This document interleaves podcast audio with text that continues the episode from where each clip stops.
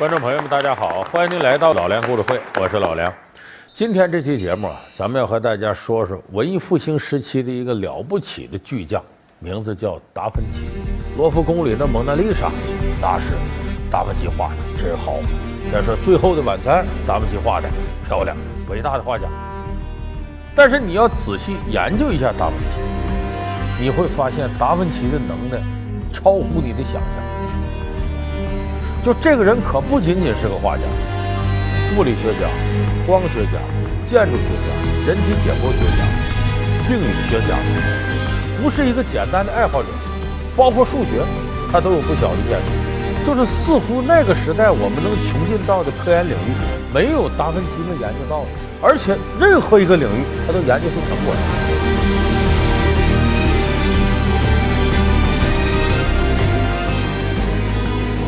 就是要用我们现在影视界比较时髦的词儿啊，好像这达芬奇是个玩穿越的，是从未来回到过去了，所以他才能拥有那么博大的一种知识。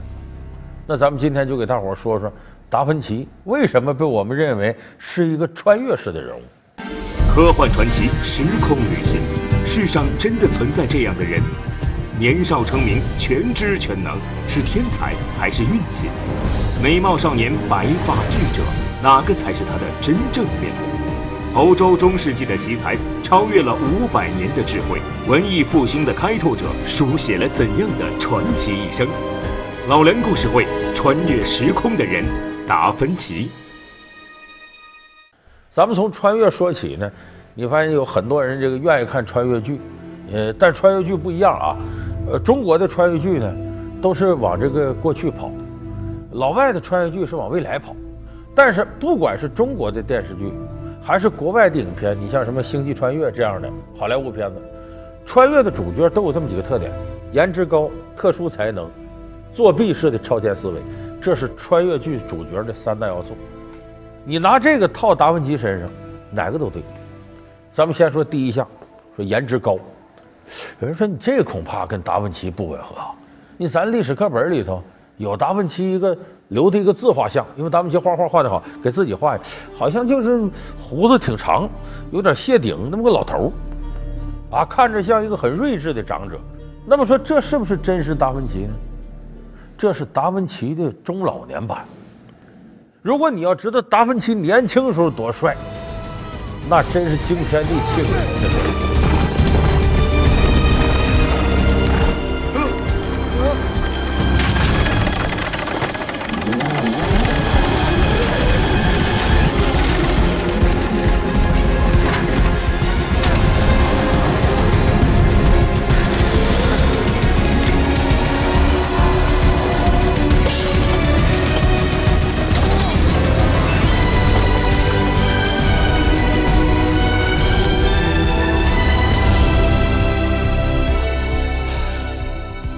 达芬奇，我们知道现实世界里是不可能有穿越的，但达芬奇以他的超强到变态的能力，达到了穿越的地步。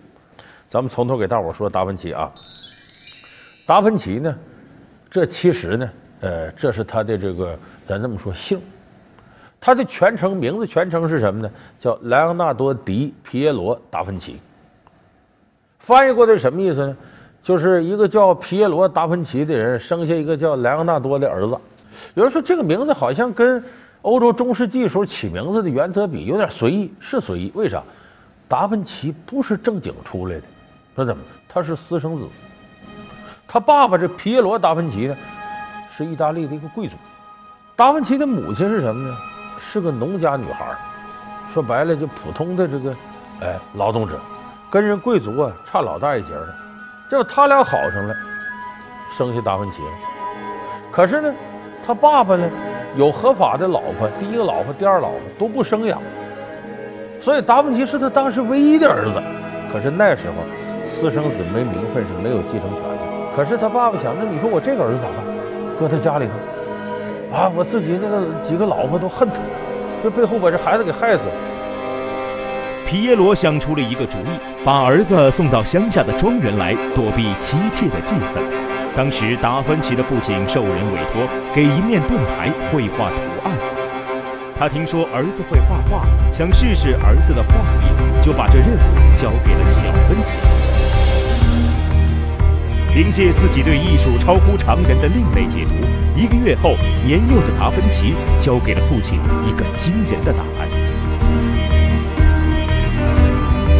达芬奇的父亲从此确信儿子有绘画的天赋，把他送去了当时的艺术之都佛罗伦萨。就这么的，他爸爸把十来岁达芬奇送到这艺术学校学这个绘画、雕塑之类的。找了一个当时大师叫维罗基奥，维罗基奥是谁呢？哎，咱小时候就听过那故事吗？说老师让达芬奇今天也画鸡蛋，明天也画鸡蛋，达芬奇都烦了，说你这画有什么意思？老师告诉每个鸡蛋都不一样，哎，这么着这么着，对着阳光，背对着阳光的，你画长了，你这基本功就打下来。就那个老师，这维罗基奥挺厉害，不光画画画的好，这个雕塑，包括做这个青铜像，手工这个都好。这达芬奇呢，在老师的这个培养之下呢，茁壮成长。哎，天天在那画画干嘛的？这个时候呢，这个老师接了个大活，什么活呢？让他那画，让他那最后做一个大卫的铜像。这个大卫的青铜像，说大卫是谁呢？就是以色列的一个著名的国王，一个英雄，人称大卫王。啊，这个人名气大到什么程度呢？你打扑克吧。扑克里那黑桃 K，黑桃 K 就是大卫。就这个人是个绝对英雄，一般水平低的艺术家不敢接这活儿。说你给我做个大卫铜像吧，你画个大卫画，大卫什么样？啊，一千个人心里有一千个大卫王，不敢接。但他老师维罗基奥能耐大，可以。但接下来也犯愁，这大卫长啥样啊？那肯定得英俊潇洒漂亮，不用说，他漂亮成什么样呢？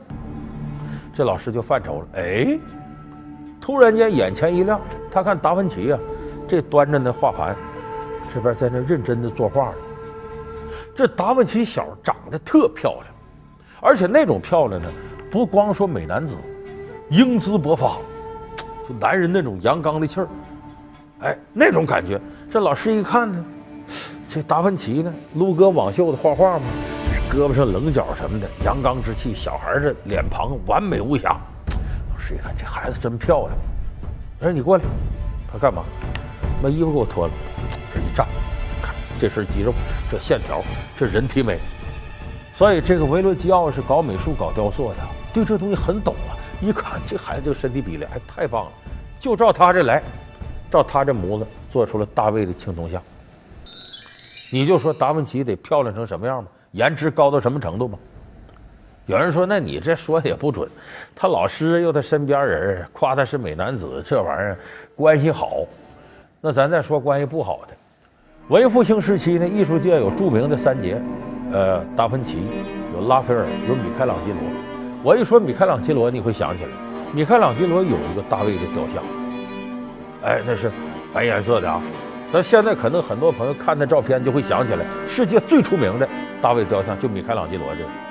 那么他这个是照着谁来的呢？也是照达芬奇来。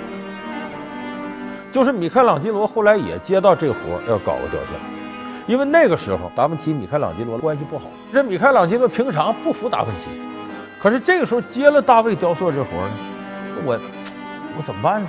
哎，这个有个前辈维罗基奥，就是达芬奇老师，他做个大卫青铜像，他把那青铜像拿来一看，哎，这这活大卫太漂亮了。他也知道这是照着达芬奇模样来的，但是他不管这个。他认为这个是心目中最完美的，我就照这来。所以世界最出名那个米开朗基罗雕那个大卫，那个的原型就是大卫。也就是说，米开朗基罗，我艺术上我不服你达芬奇，但是你长得帅，我必须得认。确实是个美男子，非常完美。所以你就看达芬奇那得帅到什么程度。那么穿越主角里头第二个特点，他得有特殊才能，能耐得大。他不光是颜值高，他保准会那时候人不会的那些东西。说达芬奇特殊才能相当。He's obsessed with flight. Studies them for inspiration. Now.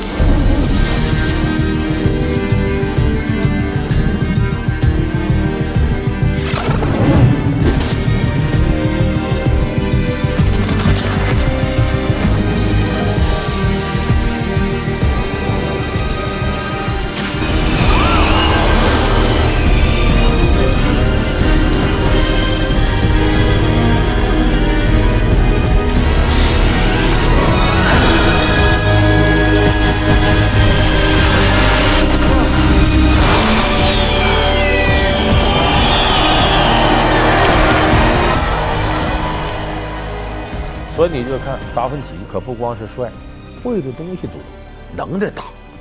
体现在什么上呢？咱这么说，首先咱说一个事儿啊，他绘画，一点点把他老师给超过了。怎么超过的呢？有一回呢，这个维罗基奥啊，呃，画一幅画叫《基督受洗》。就这幅画，咱们有的朋友看过，《基督受洗》，就基督在中间，四外边一些飞着天使。这时候维罗基奥呢，就按照达芬奇的模样画了一个小天使，让学生看。其中有个学生特记得，一看老师画的就是达芬奇天使，哎呦，怒火中烧。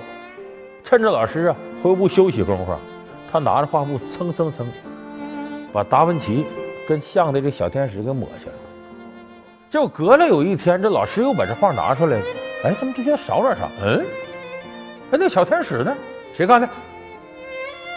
就开始破案。达芬奇一看，把老师气的。这这嘴唇都这直哆嗦啊，眼角往下耷拉，这整个这人这状态，老师你别生气，别生气，这样，那个呃，你要信得着我呢，我给你补上。这小天使画出来，大伙一看惊呆了，为啥呢？这个小天使往这里一放，本来基督受洗这画核心是这基督，可是达芬奇这小天使往上一放，小天使成核心了，真漂亮！我从来没有见过这么美丽的天使。比维勒基奥大师自己画的不知道好上几百倍，把所有人风头抢尽了，就寥寥几笔，神韵呐、气度啊、容颜呐、光彩啊，全面压过画面任何一个。本来他老师画就不错了，可是跟这小天使一比，那些天使加上基督都显得比较呆板。这老师一看，艺术家，你说看这东西准，老师也没说啥，站起来把画笔一扔，往外走。达芬奇说：“哎，老师，你干什么去？”老师回头看他一眼，该干什么就干什么去吧。就他这能耐被学生超过了，从此之后，维罗基奥不画画了，就干雕塑和做青铜像。就这一行我干不过你了，有你在我没饭了。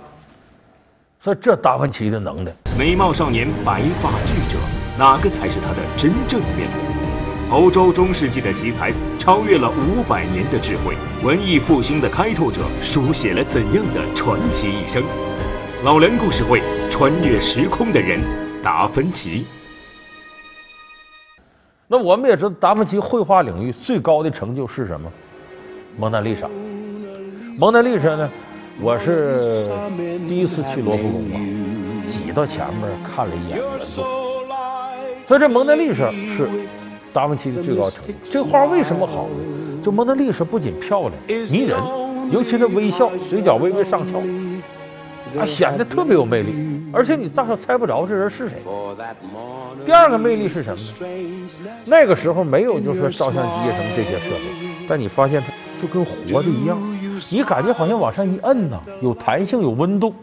就你看他的画，感觉就是不光是一层皮儿，里头有血有肉。就好像那肉身上的热乎气儿都能打透你一样。我们说达芬奇为什么对人体这么有研究？那时候他可吃不少苦，因为欧洲中世纪时期和中国的封建社会差不多。咱们封建社会知道，说是最人死了得要全尸，欧洲中世纪也是如此。就说这人死了全尸可以上天堂，你要给人破坏了，人可能就下地狱了。达芬奇当时就冒着危险研究人体，咋研究呢？只能到墓地里头，到死尸存放地方，偷偷摸摸去，为了研究把死尸背回家。咱先，咱先先别说别，就说这胆儿得多大。Was it a nightmare, Master? No, it was something else entirely. I perceive the expected negative marks from strangulation.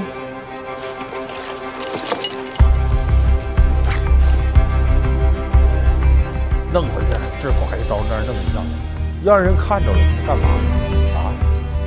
这不不让人上天堂吗？这多大罪过呢？What? What is that noxious smell? It's an experiment. I'm assessing the implications of my guns. Da Vinci. 弄这个死尸啊，很大个罪过，那都得是教会啊，把你烧死啊，或者是行政权力。后来有人就传闻说，达芬奇摆弄死人干嘛呀？拿死人的内脏做药，做啥药啊？害人的药，巫蛊之术，那是巫术。幸亏达芬奇当时呢，第一个他爸爸是贵族，有这根儿；第二个呢，达芬奇是当时政府认可的国家级艺术家。要没有这个保护伞呢，早让教会给整到十字架上烧了，把他给烧死了。所以说，达芬奇那时候为了研究这个，付出了很大的这个精力，也很危险。但是他也因此受益匪浅，就是他在那个时代，他对人体研究最到位的，对人体解剖学、骨骼呀、肌肉啊，什么回事？你看他绘画里就能体现出这这基因。同时，他对人体解剖呢，他获得了好多别人没有的知识。五脏六腑哪个前哪个后哪个左哪个右，这上面是啥，那下头是啥？他甚至还根据这个发明一种心脏修复的技术。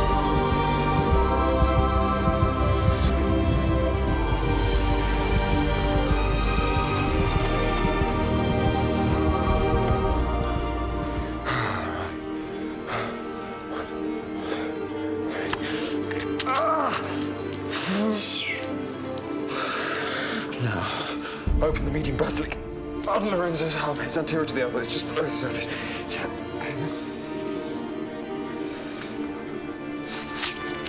Uh, what about that? No. Clamp the intestines, please. What? Uh, clamp the intestines! Uh, no. Insert the other end of the pen nib. It's Lorenzo's vein. Uh, into the vein. Yes.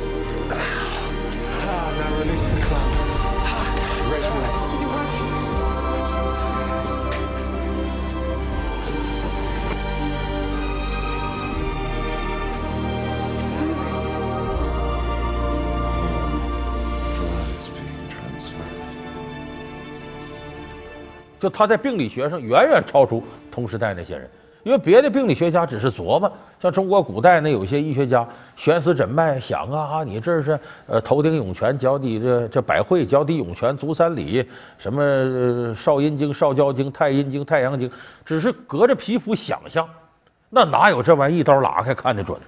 所以说，达芬奇那个时候在病理学和解剖学上全面超越那个时代的。所以我说，这是他第二个特点，特殊才能。第三个特点呢，就穿越人物。咱们刚才说，超越这个时代人的超前思维，说白了，跟咱们提前知道答案、打小抄一样。Oh, there's energy in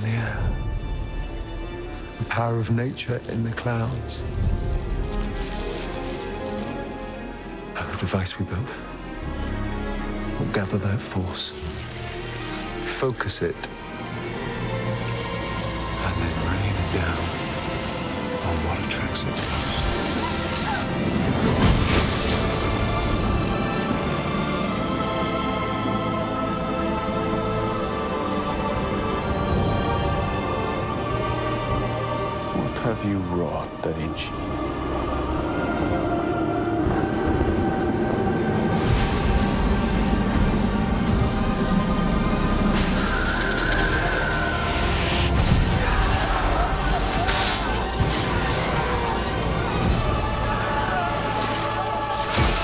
就他研究那些玩意儿，简直别说当时的人，过了五百多年，咱们今天人看都令你咋舌。他当时就知道用这能量储存起来能干什么。那时能源没有啊，你说什么电呢都没有，就是他对机械的原理、对这能量的原理这些的研究，远远超出同时代人，甚至对数学，他的一些构想，都比同时代那些科学家不知道得超前出多少。最绝的，他当时已经研究了像人形一样的机器人。他研究这机器人到什么程度？能站着，能自己坐下，能抬胳膊。所以，这个达芬奇在那个时代里边，那可以说能耐这么大，但是很孤独。为啥？缺少知音，没有能跟他对话的。他研究这个，整个当时身边所有的人，只有他一个人会这个。这人这能耐就一个人会，可够寂寞的。没有人欣赏，没有人跟你聊。所以，达芬奇当时拥有的一些超前思维，在我们今天看来，种种状况都是不可思议。这个人怎么能厉害到这种程度？want to tame rights, but I prefer it wild, for all its quirks and criminals. So why don't you scurry on back to Rome and tell your Pope that neither Florence nor Da Vinci will be contained.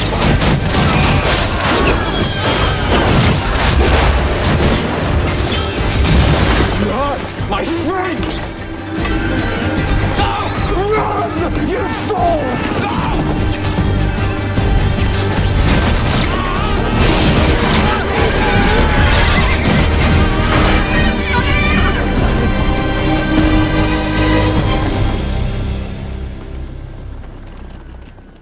所以，如果你深入的了解一下达芬奇，你会发现这个人在科学界简直是，起码在这个西方叫前无古人后无来者，没有再见到有人能达到达芬奇这种高度。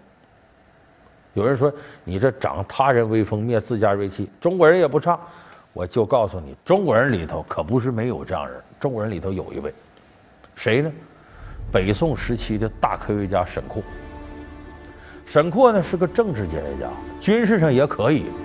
他当时做官，他的业余时间研究什么？沈括医药学，他家中医世家很厉害啊。矿物质学，石油这俩字儿就是沈括先叫出来的。他有本书叫《梦溪笔谈》，你把那个打开，你看什么植物学这个那，动物学应有尽有。就沈括也是一个和达芬奇一样的，拥有如此超前穿越能力的了不起的人。咱们电视机前观众朋友，你要好奇，你到这网上搜搜沈括，你再搜搜达芬奇，你看他俩像不像？沈括这样人在中国历史上也是前无古人后无来者，到现在中国科技没出过一个像沈括这样的全才。可能有的朋友说，哎，这沈括在中国也不怎么出名啊，我就在课本里好像听过这名字，甚至有的观众朋友说沈括是谁都不知道。而且有的人觉得达芬奇，你说这么个全才，在中国好像也也不像那些什么总统啊，国外那些那些大人物那么出名。哎，这就说明一个问题：西方国家对科学比较重视，但是在中国不是这样。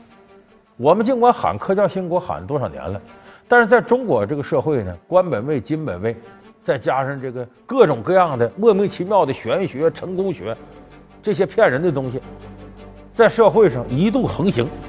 所以我们国家，咱们每个老百姓，科学素养整体水平是不如西方发达国家。就是我们对科学的崇拜，在一定程度恐怕远远不如对权力、对金钱啊啊对其他这种名利的崇拜度要高。所以这是为什么达芬奇在中国名气没那么大，沈括在中国自己的人甚至籍籍无名。所以我们今天强调科教兴国的新时代，大家应该好好想一想，我们到底把科学摆到了一个什么样的程度？那么，这和我们中国当前的科技发展水平应该是相匹配的。他们是天界的末流神仙，他们没有高强的法力，没有通天的本事，但是他们在民间却有极高的人气。他们究竟是何来历？他们又有哪些神仙魅力？老梁故事会为您讲述接地气的小神仙。好，感谢您收看这期老梁故事会，我们下期节目再见。